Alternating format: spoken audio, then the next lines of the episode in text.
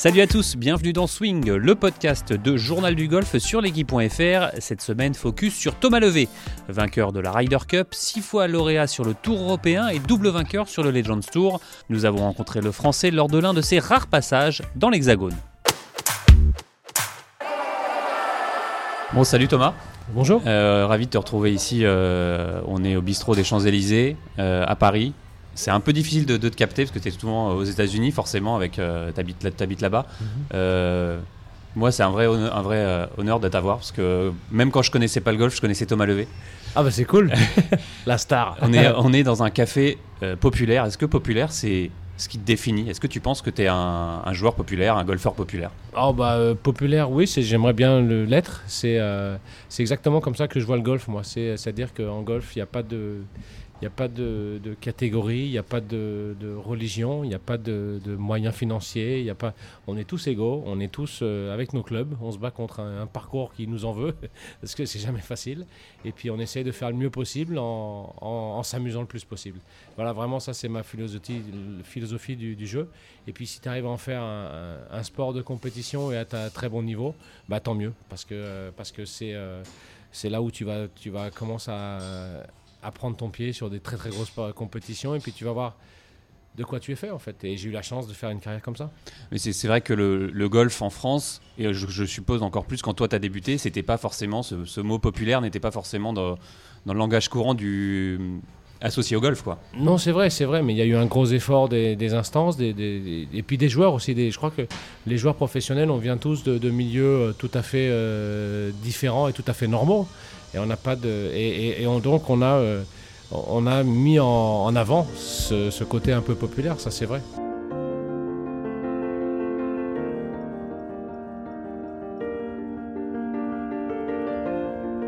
Bah, je me suis mis au golf en, euh, avec mes parents quand j'avais euh, vers l'âge de 6-7 ans. Et puis, euh, je Tu te jouais- souviens des premières sensations que tu as eues Ouais, avec bien le sûr, moi je le- joue au hockey le sur club? gazon, donc Ouais. le, le club, j'ai jamais loupé la balle. Je l'ai toujours envoyé loin. Et, et puis ensuite, quand mon père a arrêté sa carrière de, hockey, de joueur de hockey sur gazon, il a joué beaucoup plus. Et puis, euh, il y a un moment, il nous a dit, bah écoutez, euh, je commence à avoir le niveau qu'il faut pour jouer dans un meilleur golf que là où on jouait. On jouait dans des golfs publics, euh, Villeray, on jouait à Chevry 2, on jouait à Saint-Aubin. Et puis, et puis il nous a Parce dit, que bah, toi je- tu es de la région parisienne pour Ouais, ouais, je suis euh, porte d'Orléans. Gros, en gros, j'ai vécu toute ma vie pas loin de la porte d'Orléans. Et, euh, et puis, euh, et puis quand il, nous a dit, bah voilà, j'ai- j'aimerais bien rentrer euh, au Racing Club de France. Ah, ça a été génial parce que bah, on a été accueillis euh, vraiment euh, fabuleusement bien avec tout un club de jeunes qui était euh, fabuleux. Et, euh, et puis bah, le niveau, mon niveau a progressé jusqu'au moment où j'ai dû choisir entre jouer au hockey sur gazon au niveau ou au golf en niveau. Donc c'était le sport Et, de haut niveau de toute façon. C'était soit Ah l'un bah, soit dans, l'autre. ouais. dans ma famille, il n'y a que ça. Mon grand-père est professionnel de ski, de, de, de, de- de vélo. Euh, pa- euh, ma mère été très forte au ski, elle était euh, bonne au, au volleyball, elle jouait en première division au hockey sur gazon. Mon père était. Bon, bref. C'était une évidence de faire du sport à haut niveau pour toi. Ouais, c'était une évidence. puis, et, puis, et puis, à bout d'un moment, bah, moi, j'ai mis ce que j'avais appris dans les autres sports euh, dans l'entraînement du golf. Et c'est-à-dire que euh, quand j'étais gamin, j'étais en sport études tennis, par exemple, et euh, on s'entraînait tous les jours, on courait tous les jours. Et ben moi, quand j'ai commencé à jouer au golf et que je me suis entraîné pour aller au plus haut niveau, j'ai commencé à faire ça. Et donc, ma génération, euh, dans la génération avec euh, Romain Victor, avec euh, Éric Giraud, on a été les premiers vraiment sur les circuits internationaux en Europe en tout cas, à faire de la préparation physique. On a été vraiment les précurseurs de ça. Et ça, c'est une grande fierté parce que quand on voit comment les joueurs sont athlétiques maintenant, c'est venu après au niveau international et au niveau européen surtout, et au niveau français, c'est venu beaucoup plus tard. Mais, mais la petite anecdote, quand je suis arrivé en 94 sur le circuit américain la première fois, euh, moi je faisais la préparation, j'étais au niveau de la préparation physique en Europe, j'étais dans les, allez, dans les top 5. Il y en avait, on était Ouais, 10 c'était à en faire encore- encore dans les le- top 5 et je pensais ce que je faisais c'était c'était super. Je suis arrivé aux États-Unis, tous les mecs en faisaient. C'est-à-dire que du meilleur ou pas loin, tu te retrouves au, pas au plus mauvais, mais bon, tu regardes les autres à côté, tu fais oh, ils sont plus avancés que moi. Donc ça m'a permis de, progresser moi-même en fait, d'être confronté à ça tous les jours. Quand tu vois un gars comme euh, Jim Furyk, euh, des premières années sur le tour, qui faisait de la muscu avant d'aller jouer au golf, ça te fait réfléchir quoi. Donc euh, ça a été, ça a été un, petit, un, petit peu un déclencheur de plein de choses. Et je me suis mis donc beaucoup plus à la muscu qu'avant. Et puis bah, j'ai pris du poids dû à ça parce que la masse musculaire. La masse musculaire parce que tu vois mon poids de départ quand je jouais encore pas mal au hockey sur gazon. Quand j'avais 18 ans, je crois que je faisais 67 kilos. Et quand je suis arrivé sur le circuit, on va dire en, en 90, 94, 95, je faisais 85 à peu près.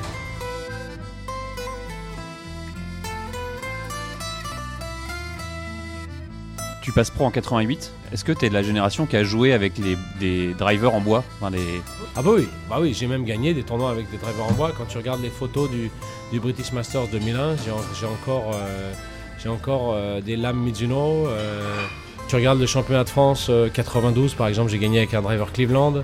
Tu regardes en bois. En bois, oui, bien sûr.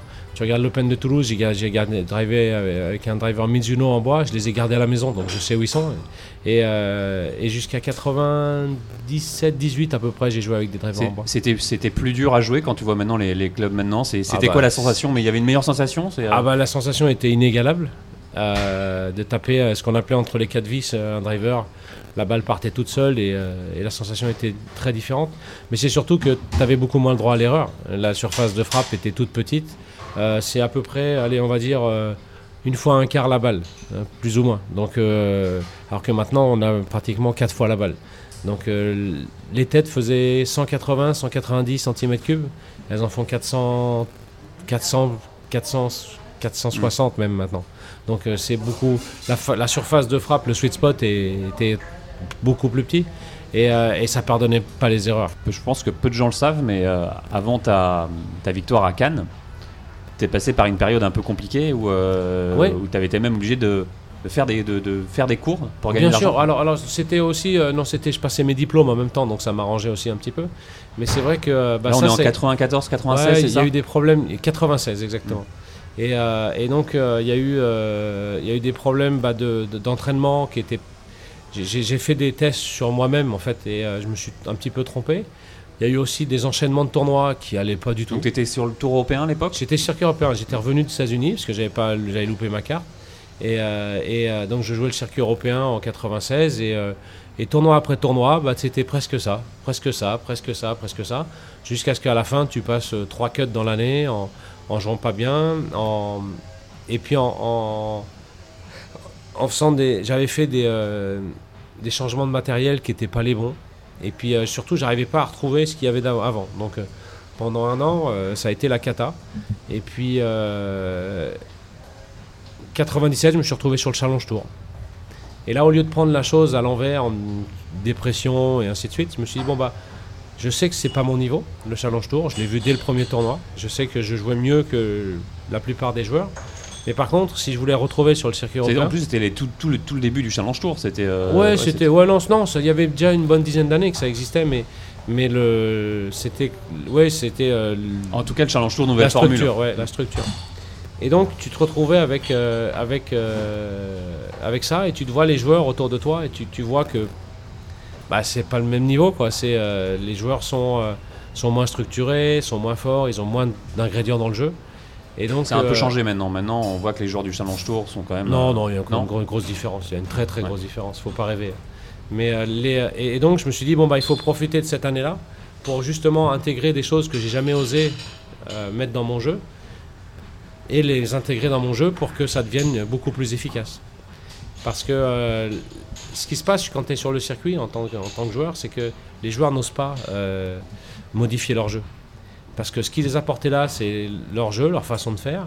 Et que quand tu es moyen sur le circuit, quand tu gardes ta carte, mais que tu gagnes pas le tournoi, tu fais, tu fais peu de top 10, euh, ce qui était mon cas, hein, et le cas de beaucoup de Français à l'époque, euh, eh ben, tu as du mal à modifier son jeu parce que bah, tu es déjà en survie, en mode survie. Et donc, euh, tu te dis, putain, si je change quelque chose, peut-être que je vais couler. Et, et donc, j'ai profité cette année 97 pour retravailler mon jeu, euh, changer des, choses radicalement. Euh, tu vois, je savais pas taper un coup. Tout seul ou avec un coach aussi Avec, avec Christian Bonardi, avec euh, l'aide de John Jacobs aussi, mhm. à l'époque, parce que John m'a aidé. Je l'ai eu. je l'ai connu par l'intermédiaire de la fédération au début, qui dans les stages des gamins de, l'âge de 15 ans Euh, il nous encadrait tous les ans une semaine, c'était fabuleux. Et moi, j'ai eu la Ah, chance C'est une de. sommité de l'enseignement, euh, John Jacobs. Bah, c'est euh, le mec qui a formé euh, Harmon, euh, David Ledbetter, et puis tous les autres. Parce qu'il y en a plein là qui inventent des, des, des- des méthodes dans tous les sens, mais malheureusement, vous regardez ce que fait John Jacobs il y a 40 ans, c'était la même chose. Donc, C'était une méthode simple, grip, c'est posture, très alignement, simple. c'est ça? Oui, c'est ça. C'est très simple et c'est surtout la balle qui, qui dicte tout. Donc, il est. euh, et, et John, avec John, j'ai eu la chance de le rencontrer et de qu'il me suive, que je le vois euh, pas beaucoup dans l'année. Parce que, comme je, comme je disais, je m'étais inspiré de Niklos qui, lui, voyait son coach en début d'année, faisait un plan sur le sur l'année et disait voilà, je vais intégrer ça et ça dans mon jeu. Il travaillait beaucoup avant la saison. Dès le début de la saison, il le mettait en pratique. Et puis en milieu de saison, il voyait son coach pendant une semaine. Bon, après, puis- on parle de Niklos, euh, Et- joueur euh, quand même euh, enfin, qui a dit- 18 majeurs. Ouais, euh, c'est c'est pas euh, Ouais. n'importe qui. quoi. Mais ouais, c'est ouais, mais C'était peut-être plus facile fait. pour lui de faire ça que n'importe qui, non? Non, non, non, non, c'est qu'il s'est intégré. Et quand je vois comment il l'a fait, et moi j'ai réussi à le faire derrière, c'est-à-dire que tu es pas en train de t'es- comment, comment expliquer au, au mieux? C'est-à-dire que tu n'es pas en train de, de, de travailler sur ta technique pendant que tu joues un tournoi. Et ça, c'est hyper important parce que euh, euh, il y a tellement d'ingrédients qui peuvent te faire foirer un coup ou se faire foirer une semaine que si tu as déjà le, côté technique où tu dis bon bah de toute façon j'ai ma technique, elle est ce qu'elle est et elle fait partir la balle à l'endroit où je veux, bon bah t'as pas beaucoup à réviser derrière. Tu as très peu de choses à penser. Quand il y a des gars qui sont trop dans la technique, bah il a tout ce côté-là à travailler. Il y en a beaucoup des choses à travailler en technique. Et Niklos, il faisait ça en début d'année, pendant trois semaines avec son coach. Le coach, il venait pratiquement jamais dans l'année. Il venait une ou deux journées, et encore. Et, et ensuite, il venait une fois euh, au milieu d'année avec lui, et en fin d'année, il faisait le bilan. Mais il n'était pas avec un coach derrière lui qui lui disait, dis donc, Jack, monte plus intérieur ou extérieur. Non, non, ce qui comptait, c'était les scores Avec le trackman. et que la balle, et que la balle, euh, et que la balle euh, soit au milieu. Ouais, avec le, ça n'existait pas le trackman à l'époque. Pourtant, Bien les mecs, ils avaient des statistiques de, de malades hein, aussi. Euh, 98, tu joues ton premier British Mhm. aussi. Suite à cette victoire à Cannes. Ouais. Euh, Alors après, bah, je te raconte le 97. C'est 97. Bah, j'ai, euh, euh, donc j'ai, mis plein d'ingrédients dans mon jeu, et puis euh, et puis tu te retrouves à être beaucoup plus fort parce que j'ai travaillé beaucoup le petit jeu. Sur le Challenge Tour. Plein, ouais, ouais. Parce que comme c'est des tournois de moindre importance, ça te permet de doser en tournoi. De dire, tiens, ça, ça, ça passe. Et puis si ça passe pas, bah, tu retravailles au practice. Ça passe demain ou après-demain. Quand tu joues un tournoi plus important, tu vas jouer Wentworth ou un truc comme ça, ou un majeur, tu vas Tu pas essayer pas, ouais. ces trucs-là. Tu peux pas. Donc tu oses pas les, le faire. Et donc ça m'a permis de, de passer euh, outre plein de barrières que je m'étais mises moi-même et, euh, et, qui, et, qui, euh, et qui me bloquaient en fait. Et le- la progression ensuite elle se fait parce quel, que c'était quel type de barrière? C'était barrière. bah, euh, d'oser, ouais, d'oser, d'aller, d'aller, euh, de, de jouer trop la sécurité, de, de temps en temps te dire que tu es tellement fort dans les bunkers que euh, tu peux attaquer ce drapeau-là, parce que le seul danger qu'il y a, c'est le bunker de droite, mais comme tu es bon dans les bunkers, tu frappes quand même. Donc bah, le bois 3, à la place de le taper euh, à gauche du green, tu le, tapes, euh, tu tapes beaucoup plus vers le drapeau, puis bah, tu te retrouves plus près, donc tu fais plus facilement des birdies, tu te fais plus d'eagle. Ça paraît simple comme ça, mais, c'est un déblocage là-dessus, sur, euh, l'agressivité en tournoi. Ça, à la limite, on touche au mental, hein, un peu. Oui, mais c'est tout. C'est c'est, euh, un peu de la technique, c'est du mental, c'est euh, c'est aussi, euh, c'est aussi du, euh, du coaching. C'est-à-dire que tu dois t'auto-coacher hein, quand tu es golfeur. Mm. Parce que, et puis, c'est pas du genre, bah, on va jouer à, à 12 en défense euh, parce qu'en face, ils vont mettre des buts. Non, non, c'est là, il faut y aller carrément parce que sinon, tout le monde te rentre dedans. Mm. Donc, c'est ouais, c'est de l'auto-coaching, ouais, bien sûr.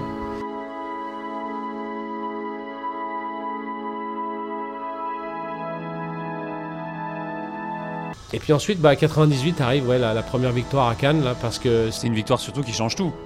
ça change beaucoup de choses parce que tu te retrouves exempté sur le circuit pendant deux ans. T'as, euh, t'as- financièrement, c'est beaucoup, beaucoup plus facile parce qu'un joueur de Challenge Tour, faut pas, faut pas se leurrer, un joueur de Challenge Tour perd de l'argent. hein. C'est pas, euh, c'est, euh, on gagnera jamais de l'argent en jouant Ouais, le Challenge Tour. C'est un tour de transition, quoi.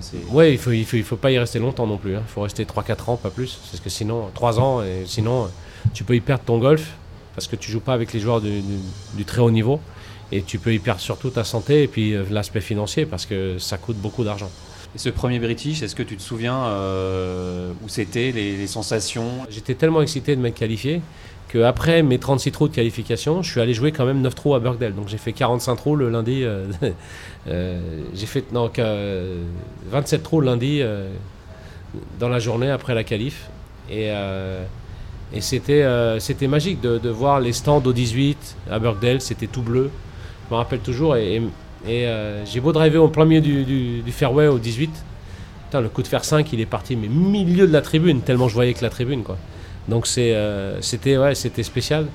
Je me rappelle à l'époque, euh, Footjoy nous donnait des affaires, des, des, euh, chaussures toutes neuves. Tu avais trois paires de chaussures pour la semaine. Euh, les équipementiers te redonnaient des, des clubs tout neufs. Quand tu avais un shaft qui était un peu abîmé, ils le changeaient. ils te donnaient la nouvelle tête de driver, et ainsi de suite. C'était jouer un British, c'était Noël. Quoi, Disneyland, quoi, un peu. Ouais, ouais, on te donnait des nouvelles affaires de pluie, des trucs. C'était vraiment fabuleux. Quoi. Tu te souviens des, joueurs que, que tu as pu croiser, des idoles dans les vestiaires ou à ce oh, moment-là, 98 ouais, bah, tout le monde, ils étaient tous là tout cela, tu croises Niklos, Watson, Player, tu fais putain, c'est pas vrai quoi. Et, euh, et euh, mais c'est surtout, bon, je les avais croisés déjà sur le circuit européen, mais euh, surtout, ce qui est, c'est là où tu, tu, vois vraiment que tu fais un pas en avant. Parce que moi, j'ai eu la chance dans ma carrière de, de, de, faire une carrière assez rectiligne en fait en progression. C'est comme on dit, on s'habitue vite au luxe de croiser ces, ces joueurs-là. mais c'est surtout que tu passes, moi j'ai toujours comparé ça au, tu passes de l'autre côté des cordes. Moi, quand j'étais gamin, avec mon père, on allait voir le Trophée Lancôme à l'époque. Avec, euh, il y a eu euh, des, euh, des, Gary Player, des Lee Trevino, des Graham Marsh, des, des on voyait Jean Garial jouer tous les ans. c'est des, gros, des grands souvenirs pour toi, ça Ah ouais, c'est des. Avec ton père et tout Ah, moi, j'ai une vidéo de moi et Gary Player, je crois que j'ai 7 ans sur la, vidéo, ou 8 ans, quelque chose comme ça. Ça doit être en ça doit être en 78 ou 79. Et tu disais à ton père, je vais être comme eux euh, plus tard non, non, mais on regardait, nous, on les regardait comme des extraterrestres. Tu regardes le truc, t'es comme un. moi, je m'en rappelle toujours, j'étais sous le niveau des cordes, en, taille, euh, et, je regardais les, joueurs passer. Même les mauvais coups, tu savais même pas si c'était des mauvais coups parce que tu as l'impression que ces mecs, ils loupaient pas un coup, quoi. Et maintenant, je me suis rendu compte que je suis passé de l'autre côté de la corde. Maintenant, c'est les enfants qui te regardent toi. Ouais, ouais. Et donc, euh, j'essaie toujours de faire un petit signe au gamin, tu vois, qu'il ait le souvenir et que si j'arrive à en faire un, pro, tu vois, ou, un accro au golf, parce que tu lui as donné une balle, parce que tu lui as donné euh, un petit signe ou euh, tu lui as dit bonjour. Moi, ça aurait été mon rêve à l'époque que Ballesteros il vienne me voir et qu'il me tape dans la main, quoi. Ça, il l'a pas fait. Ben, moi, j'étais trop timide, trop timide à l'époque.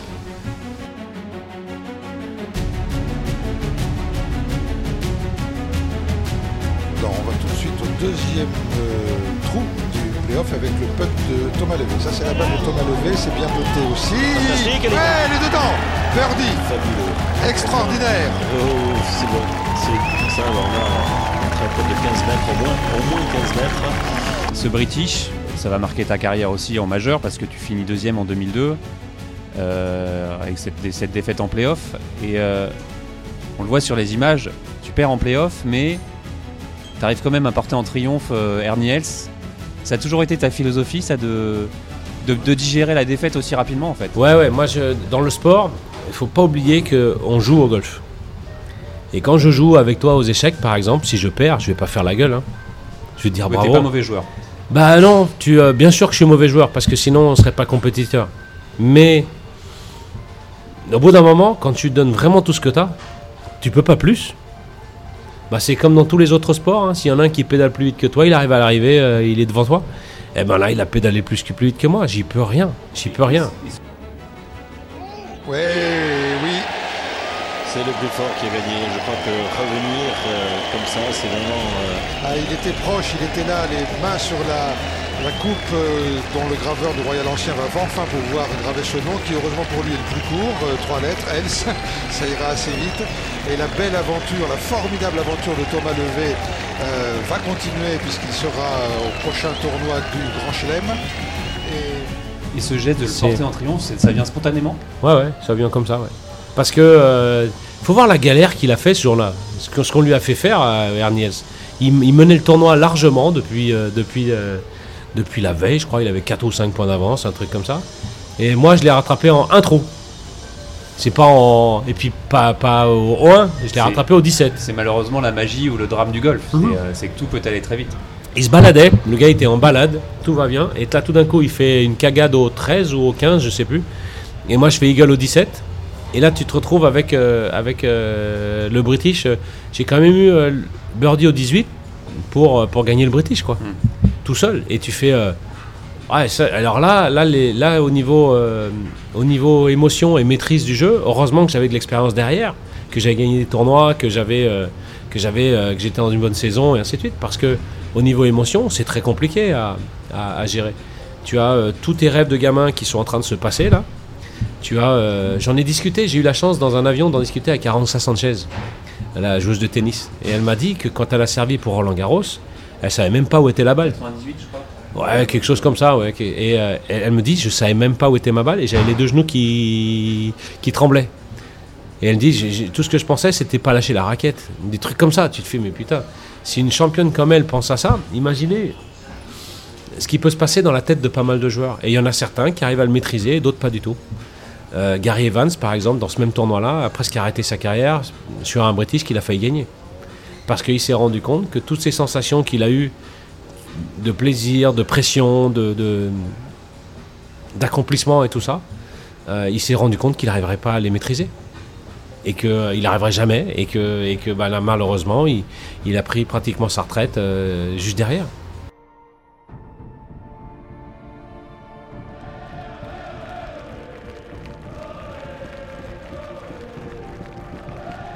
On va faire un petit bond en avant, on va parler de 2004. J'ai justement. un- Tu pourras le garder après. C'est la une qu'on avait fait au journal, avec le journal du golf, 2004. Donc c'est un peu plus près des étoiles, en référence évidemment, à la Ryder Cup euh, 2004 que tu joues. Quand tu regardes ces photos de, de la Ryder Cup et on, on se demande, on, on imagine que euh, à chaque fois qu'il y a une Ryder, tu penses à, à toi, à ta Ryder de 2004, ça, ça, ça remonte Ben, tu vois ce qui s'est passé cette année, par exemple, avec euh, les numéros donnés aux joueurs. Moi, je suis numéro 133. On a passé tous les anciens joueurs de Ryder Cup la Numéro semaine. 133, c'est-à-dire Je suis le 133e joueur de Ryder Cup euh, côté européen. D'accord. Euh, et on a parlé Dans avec. de la Ryder, Ouais, avec. on a parlé avec tous les joueurs qui étaient présents. T'es quel numéro? Les joueurs qui jouaient avaient leur numéro sur le sac. Et, et c'est tellement spécial. On- les chiffres ont été donnés, mais il y a quatre fois moins de joueurs de Ryder Cup que de personnes qui ont été sur la Lune. C'est-à-dire que c'est hallucinant, comme c'est euh, dans l'espace, pardon. C'est-à-dire que c'est hallucinant. C'est-à-dire qu'on est, euh, on est un tout petit chiffre. Et c'est ça où Harrington a voulu mettre le, doigt dessus. C'est-à-dire que vous avez une chance incroyable et vous êtes partie d'une élite incroyable. Fred Funk's wonderful shot. Thomas LeVay answer? LeVay one up in this match. Et surtout que les, tournois d'avant étaient, euh, étaient, euh, étaient vraiment très très bons de tous les côtés. On sortait de Munich où Miguel avait gagné, j'avais fini deuxième. Euh, dans l'équipe, je crois qu'il y en avait 9 dans les 13 premiers. Donc bon bref, ça tournait bien. Et donc tu te retrouves dans ton équipe avec un, joueur qui donne beaucoup de conseils, Colin Montgomery, sur la façon de, faire le tournoi. Darren Clark qui parle aussi quelque peu. Paul McGinley qui parle de son expérience d'ancien joueur parce qu'il a déjà joué une Ryder Cup. Lee Westwood, qu'on a déjà joué plusieurs et qui donne son, son, son ressenti.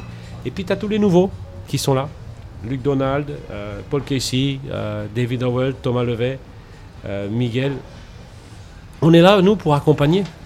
Et le rôle d'un accompagnateur dans une équipe, il est, il est important parce que si ton capitaine te dit tu joues pas cet après-midi ou tu joues pas ce matin et qui t'explique pourquoi tu joues pas parce que j'ai besoin de toi demain matin en pleine forme, toi, ton but, c'est pas de, faire la gueule et, sur le bout du terrain. Et puis, euh, non, ton but, c'est de te préparer pour le lendemain matin. C'est-à-dire que tu, vas toujours dans le sens de l'équipe et tu vas pas dans le sens de, euh, de ton bonheur personnel. Quoi.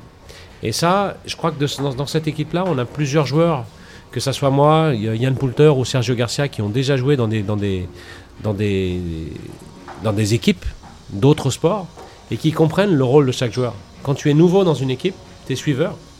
Quand tu as commencé à avoir un peu plus d'expérience, tu commences à pouvoir diriger les autres joueurs.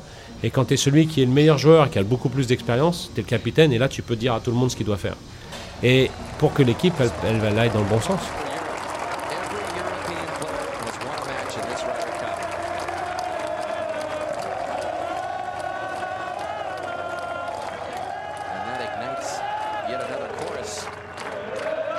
Des moments, il y a eu des moments chauds. Un moment, les Américains sont en train de revenir. Il y a, euh, et il y a Darren Clark qui rentre dans le Players Lounge. Il s'assoit sur sa table, il tape un grand coup sur la table. Putain, ça va pas passer comme ça, les gars. Faut qu'on se réveille là. Parce qu'il sentait que l'é- l'équipe, on le menait de 5, je crois, ou quelque chose comme ça. S'était endormi le, matin dans les 4 balles. Et qu'il faut, faut réagir maintenant. Euh, et son coup de gueulante à ce moment-là est important. Parce que c'est ce moment-là où euh, tout le monde est fatigué, il faut se remonter. Et lui commence à sentir la révolte américaine à ce moment-là. Et euh, il nous le fait sentir beaucoup plus. Et ça, c'est important. Tu as des messages comme, euh, co- comme nous a dit Monty Vous inquiétez pas, les gars. Au départ du 1, tout le monde sera nerveux. Eux aussi. Les anciens joueurs de Ryder Cup, Bernard Langer nous a dit Moi, la première Ryder Cup, la balle, j'arrivais pas à la mettre sur le tee. Ça va vous arriver aussi, ça risque de vous arriver. Et de voir des joueurs comme ça, aussi forts, te dire que c'était la panique à bord pour eux, en fait, ça nous a rassurés, ça te rassure vraiment. Et puis moi, en fait, le, le- bien sûr que j'étais excité de jouer la Ryder Cup, mais j'ai pas eu tous ces moments de panique que beaucoup de joueurs ont eu parce, Parce qu'en que fait, t'étais prévenu. les, ouais, t'étais prévenu et puis des, de- des joueurs que tu, T'as pas même un, Que tu respectes. un, un petit peu de pression quand même Si, bah oui, peu. tu as de la pression, bien sûr que tu as de la pression, mais, mais pas la panique comme ils pouvaient le décrire. Il y a certains joueurs, ils te disent euh, je mets la balle sur le tee et puis j'essaie de la taper déjà. T'imagines, le mec il est professionnel, il essaie de taper la balle. Il s'en fout d'où elle part. Donc euh, ça fait bizarre. Hein. Euh, Montgomery disait moi la plupart du temps je m'en débarrasse le premier jour. Parce que bon, il sait que c'est qu'un coup, mais bon, ça fait bizarre. Et, moi je l'ai pris en étant plus averti, plus. euh, plus et donc ça m'a calmé beaucoup et ça m'a permis de ça m'a permis de, bah, oh, les trois drives que j'ai mis à la Ryder Cup au départ du 1 putain si je pouvais driver toute ma carrière comme ça ça irait bien hein. Dire. Le premier Mickelson euh, qui est plus long que moi je, crois que j'ai mis 25 mètres. C'était euh, c'était dément. 300 et quelques mètres en plein milieu. Et à l'époque ça a été américaine c'était euh, Johnny Miller qui commentait. Ah et il, il dit ah tiens ben un rookie Thomas Levet qui arrive on va voir où est-ce qu'il l'envoie celle-là genre il se moquait déjà quoi. Quand je l'ai mis à, à 100 mètres du green, à 300 mètres du départ, ça lui a fait bizarre, je crois.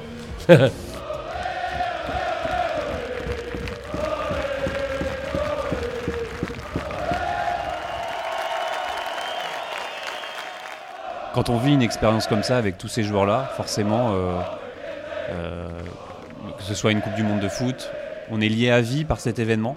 tu, te regardes différemment.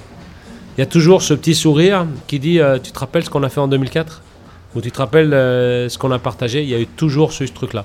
Le joueur te ne regarde plus du tout de la même façon. Tu es, un frère de un frère de combat, quoi. C'est un, peu ça. Parce que tu as, partagé des émotions qui sont très, très, très, très fortes.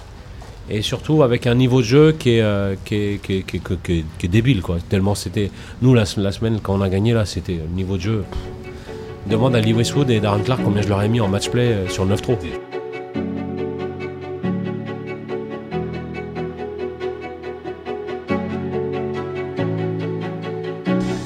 Tu vois, au niveau anecdote, il y, a- plein de. Tu me disais, tu tiens, trouves des anecdotes, tu as plein de petits trucs comme ça qui font que tu es accepté par tes pairs, quoi. Tu vois, par exemple, la première fois que j'ai joué avec Ballesteros, c'était à Monte Carlo. Et euh, incroyable, incroyable. Je fais deux scores, je passe le cut, je suis genre 30ème ou un truc comme ça.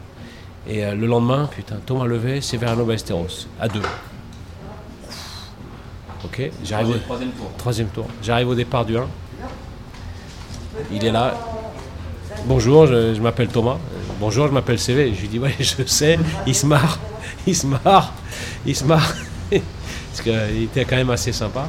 Et puis, euh, on joue. Et puis, euh, je, bah, je fais un meilleur score que lui. Je fais 65, il fait 67. Euh, c'est un par 69, donc moins 2 et moins 4, on fait. Et, et puis, après la partie, je vais taper quelques balles. Et je me rappelle toute ma vie. Il y avait un Anglais à côté de moi, je ne sais plus qui c'était, et un, Espagnol à côté de moi, un autre Espagnol. Et il dit à l'autre Espagnol, pousse-toi un peu, je me mets à côté de Thomas. Et au bout de deux balles, pas une balle, deux balles, il me dit, Thomas, qu'est-ce que tu penses de mon swing là à la montée? Et là, tu as, 20 ans, 22 ans, je sais plus quel âge j'avais. Tu as le meilleur joueur du monde à l'époque qui te demande euh, des conseils sur son swing. Parce que toute la journée, il avait mis dans tous les sens, et moi, j'avais mis que des traits en plein milieu. Et donc, euh, c'est. euh, ouais, ça fait bizarre, quoi. Ça fait, c'est des trucs. Me rappelle toute ma vie, ça. Et après, je l'ai eu comme capitaine dans le CV Trophée. J'ai joué plusieurs fois avec lui. Il me l'a refait à Dubaï. À Dubaï, putain, il nous paie pas un coup. Et euh, il se met, euh, il demande carrément au mec à côté de moi de s'en aller. Il se met euh, là au practice. Il me dit Thomas, qu'est-ce que tu penses du, swing? Il préparait le Masters à l'époque. Qu'est-ce que tu penses de la montée? Je dis bah elle est bonne ta montée, il n'y a pas de problème quoi. Et les balles elles étaient les unes, les unes après les autres au même endroit quoi. C'était, c'était dingue. Donc c'est des trucs que tu vois, tu, te sens accepté par les plus grands quoi. Et, ça c'est, c'est, c'est très spécial, c'est très très spécial. Parce que moi, euh, bah, Esteros quand j'étais gamin, je l'ai vu commenter, commencer à son premier trophée Lancôme, il devait avoir 19 ou 20 ans. Quand il, a remonté Palmer de 5 coups. Et là tu fais, euh, ouais, et là tout d'un coup tu joues avec le mec, c'est, exceptionnel, exceptionnel.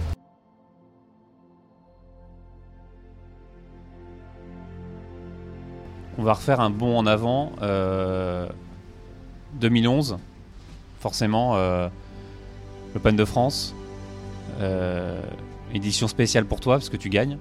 Euh, Est-ce que tu te souviens de, je sais pas, de l'ambiance, des, euh, de la sensation que tu as quand tu mets ce, ce dernier putt, que tu sais que tu as gagné euh, est-ce- Qu'est-ce qui se passe dans ta tête? C'est- plein d'émotions? J'ai, euh, alors il y a eu, il y a eu beaucoup d'émotions en fait. C'est une victoire qui marque en, en tout cas, parce qu'en plus c'est la sixième aussi. Oui, oui, et puis c'est celle où, où en fait, en plus, le parcours est tellement difficile que euh, tu attends que euh, tout le monde explose, quoi.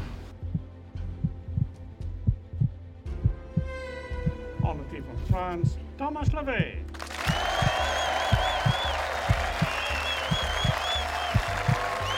Je, passe, je suis parti trois parties, je crois, euh, avant les leaders, ou deux parties avant les leaders.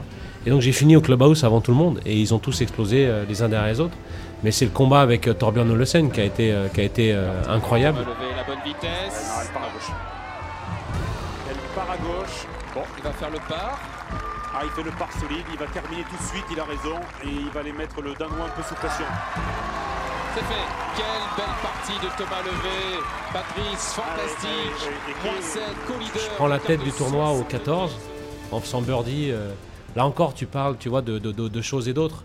Mais le drive que j'ai tapé au 14, euh, j'ai joué faire 3 en deuxième coup. Euh, j'ai ja- j'ai jamais joué de faire 3 en deuxième coup au golf national, quoi. euh, euh, sauf ce jour-là, parce que tu as l'adrénaline, tu as la tension, tu as le rythme qui est parfait, euh, la balle elle part toute seule.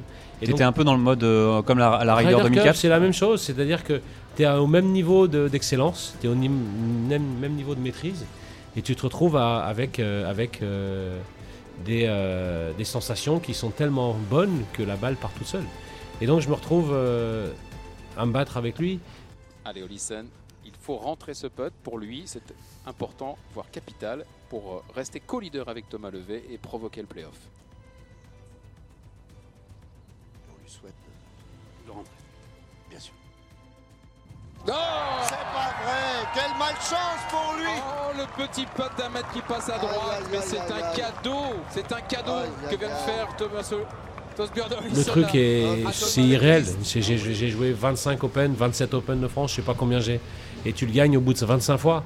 La sensation est dingue. Même si je sais que c'est tout à fait faisable, euh, que c'est un parcours qui correspond à mon style de jeu. Ça a jamais, c'est toujours un parcours qui s'est dérobé. Ça, ça, jamais passé dans le bon sens. J'ai fait des, des trucs bien, j'ai fait des bons scores pendant l'Open de France. J'ai passé souvent le cut sur ce tournoi, sur ce parcours, mais ça se passait pas. La semaine, elle se passait euh, difficilement à chaque fois. Et là, tu as l'impression que tout s'enchaînait et que ça, ça s'enchaînait Que c'était facilement. ton heure en fait. Ouais, ouais, c'est ça, ouais. Et, Et tu le sens arriver. Le, le samedi, j'ai fait une partie exceptionnelle le samedi. Tu le sens que ça arrive. t'es en- train de, le tournoi, il est en train de venir dans son sens. Et c'est gagné pour Thomas Levé Et c'est splendide. Le pauvre Mark Foster. Qui voit encore une fois, encore une fois la victoire s'échapper.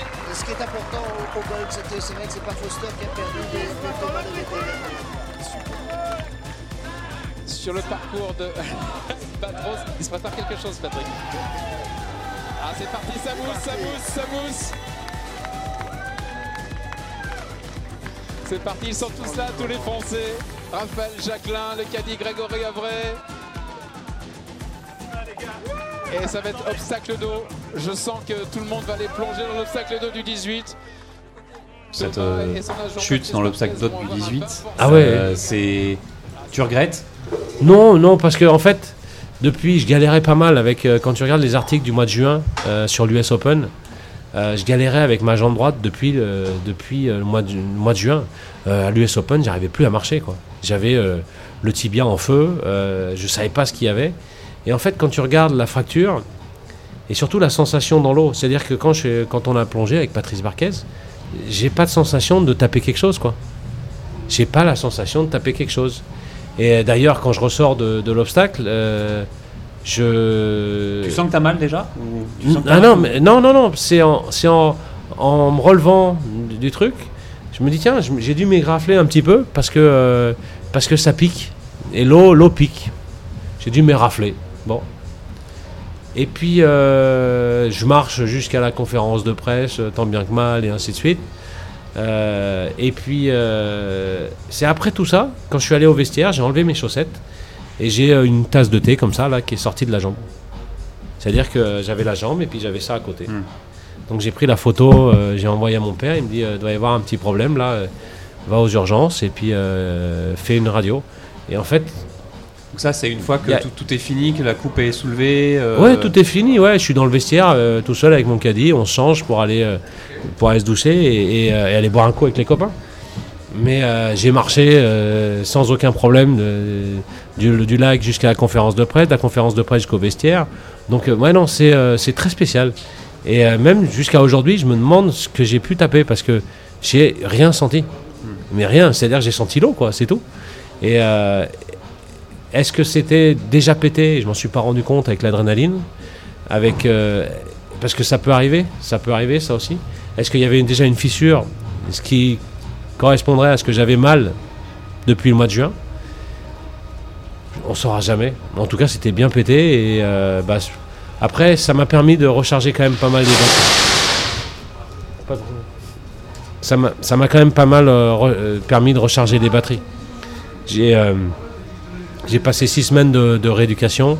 Au bout de trois semaines, je remarchais parce qu'avec l'opération, quand on te met une barre, bah, tu as une Ouais, solidité importante euh, très rapidement. Et donc, euh, donc euh, ça m'a ça m'a permis de revenir à l'Open de Hollande et de passer les cuts et de continuer la saison. Bon, c'est vrai, j'ai loupé le British, j'ai loupé le PGA, un championnat du monde. Mais bon, c'était le plus important, c'était de ramener le, tourne- le trophée à la maison. Si j'avais fini deuxième, je m'étais pété la jambe et pas de trophée, rien du tout, là j'aurais peut-être eu les boules. Mais là, il n'y a que des bons souvenirs en fait. Et quand tu regardes le trophée, le truc, tu dis bon, ouais, ça arrive de temps en temps, mais le truc, si on se dit ouais, est-ce que c'est bête, est-ce que c'est pas bête? Tu vois, par exemple, je peux sortir du bar et me prendre les pieds dans le tapis là et me péter la jambe sous la tête. Donc, euh, ouais, tu, te dis- tu te dis bon, euh, c'est la vie, c'est la vie, c'est comme ça, tu peux rien y faire. Et puis, euh, tiens, show must go on, hein, c'est dans la chanson, il faut continuer. Tu parles des copains justement, tu as été un des leaders France du clan, du clan français, mine de rien, euh, pendant toutes ces années. Mhm. Et aussi on a l'impression que tu es aussi un peu un trait d'union, parce que tu as connu euh, évidemment Jean Vandevel, mais tu as connu également aussi Raphaël Jacquelin, Grégory Avray, Mhm. Romain Vatel, Mhm. euh, Jean Garial, Alexander, Alexander Lévy, Jean Garial, Marc Fary. Finalement, tu es un peu un trait d'union du golf français. quoi. Euh, Bah, j'ai fait une longue carrière, donc j'ai côtoyé beaucoup, beaucoup de monde. J'ai eu la, ch- la chance de jouer avec des joueurs mythiques comme, euh, comme Litrevino, par exemple. J'ai joué avec euh, des Ballesteros, Langer et tout ça. Et puis j'ai joué aussi avec des euh, Manacero, par exemple, qui était la première fois que j'ai joué avec Matteo, il devait avoir euh, 17 ans. Euh, donc, tu- ouais, c'est. euh, Mais côté français, tu étais quand même un des piliers de. On parle bah, j'étais, français. j'étais, ouais, euh, j'étais, j'étais, ouais, j'étais le plus vieux. Puis tu mets l'ambiance. euh, Ouais, non, c'est-à-dire que moi j'ai toujours eu les pieds sur terre, c'est-à-dire que euh, j'arrivais à, à- Les jeunes, quand ils arrivent sur le circuit, ils n'arrivent pas à débrancher. Ils sont golf, golf, golf, golf, golf, golf. Et puis il faut leur, leur apprendre à, à- à sortir un petit peu de ça. Et donc de faire un dîner où tu parles pas de golf, tu parles de, je sais pas moi, de cinéma, de, de, de gonzesse, de je sais pas quoi, d'autres choses. Ça les met en dehors de leur golf et ça les fait un petit peu, euh, ça les fait un petit peu euh, débrancher et surtout ça les fait recharger les batteries. Et euh, moi j'arrivais à bien le faire et je crois que j'ai transmis à pas mal de, de joueurs cette façon-là. Mais et puis c'est surtout, je crois que je leur ai montré qu'on pouvait gagner dans n'importe quelle condition sans avoir un, un talent monstrueux. Si tu y croyais aussi dur que faire, tu pouvais t'imposer. C'est-à-dire que il y en a beaucoup qui ont vu que Tu penses ils- que ils- euh, je leur ai toujours dit qu'ils pouvaient gagner. Tu penses que tu avais peut-être moins de talent que, que certains joueurs, mais que tu as plus travaillé Ou... Oh bah ça c'est sûr. Ça c'est sûr. Je pense qu'il n'y a pas beaucoup de joueurs français qui ont travaillé autour que- euh, autant que moi. Je crois qu'il n'y en a même pas un seul. Euh, tu vois, quand, dans, ma, dans ma carrière, il y a des fois quand j'habitais chez mes parents, ma mère est venue me chercher à 3h30 du matin, je tapais encore des balles. Moi, pour moi, il, était, il était 8h du soir pour moi. hein. J'ai l'impression qu'il était 8h30, 9h. Comme je tapais tous les soirs dans le filet, dans le, dans le, dans le garage. Il y a, euh, il y a, euh, je crois qu'il n'y en a pas beaucoup qui ont fait ça dans leur vie. Est-ce que t'as- tu t'es entraîné de 7h le soir à 3h30 du matin? Faut être un peu débile hein, quand même, faut être un peu atteint, mais bon, moi ça m'est déjà arrivé. Et plein d'autres choses euh, au niveau entraînement, de faire, d'être vraiment dedans à, à 2000%. Il n'y a pas eu beaucoup de joueurs français qui, qui l'ont fait sur de- d'aussi longues périodes. Euh, justement, sur, dans ce clan français, tu avais un petit surnom du, de Thomas euh, un peu mytho. Ta façon d'exagérer un peu les choses, c'est Oui, parce qu'il faut les exagérer. tu, euh, Non, il faut- complètement. Oui, bien sûr, il faut, il faut rêver plus fort, il faut rêver plus haut, il faut rêver plus beau pour, pour justement leur, leur faire découvrir que c'est faisable. Et il y a même des, trucs, il y a, des joueurs qui ne croyaient pas à ce que je leur disais, pourtant c'était ça. Il y avait, euh, par exemple, la première fois que je suis allé jouer à Bethpage, US Open, j'avais jamais joué un parcours au- aussi, aussi long que ça. Et sept ans plus tard, quand on y est retourné, et d'ailleurs on jouait avec Raphaël Jacquelin et, Jeff Luquin les deux premiers jours, il y a Raph, il m'a dit Putain, quand tu nous as dit en 2002 que c'était dur, je te croyais pas, mais là, là, je, là, je te crois vraiment, là maintenant. Donc il y a, y a, euh, y a le, le- le fait de, de leur faire partager mon expérience, qui était beaucoup plus importante que la leur, euh, fait que les joueurs, euh, bah, ils l'ont pas vécu, donc ils savaient pas ce que c'était. Et c'est vrai que ouais, il y a eu ça, il y a eu. euh, mais des surnoms, j'en ai eu tellement, j'en ai eu tellement. Il y a eu Texas parce que j'ai gagné au Texas une qualif pour le pour les cartes américaines justement. Il y a eu Velu parce que je suis assez poilu, tu vois, des trucs comme ça. Euh, ça, ça venu en dans un tournoi. Où est-ce que c'était? Où le mec, il avait un bah, Thomas Levet, c'était Thomas Levu. Alors Levu, Velu, ça, ça c'est aller vite. hein. Ça, c'était François Hilous qui m'avait donné ce, ce prénom. Justement, toi, le golf, euh, tu considères ça comme un métier ou comme une passion pour toi? C'est un jeu. C'est quoi? C'est C'est un jeu. Pour moi, c'est un jeu. J'ai eu la chance de le faire à un très haut niveau et euh, de faire tous les plus beaux tournois du monde. Et, euh, et ça a toujours été un jeu et j'ai toujours essayé, essayé de gagner le jeu. Est-ce que c'est un jeu qui rend fou? Des fois, oui, parce que tu fais des choses qui sont pas raisonnables, comme taper des balles jusqu'à 3h30 du matin. Euh, D'autres d'autres choses, moi, il y en a une qui me fait le plus marrer, c'est on parle à notre balle. Tu parles à un machin blanc en plastique qui est à 200 mètres de là. On est complètement taré, quoi. Mais ça rend aussi, ça permet aussi de d'évacuer, plein de, stress, plein de plein de, choses euh, de la vie de tous les jours qui euh, de temps en temps sont pas très drôles. Et euh, le sport sert à ça. C'est vraiment un- de te relâcher, de, lâcher les. Et, donc de donner le meilleur de toi-même, de, gueuler, de, crier, de, de te trouver des émotions que tu n'aurais pas dans la vie normale. Et, ça, c'est euh, c'est fabuleux.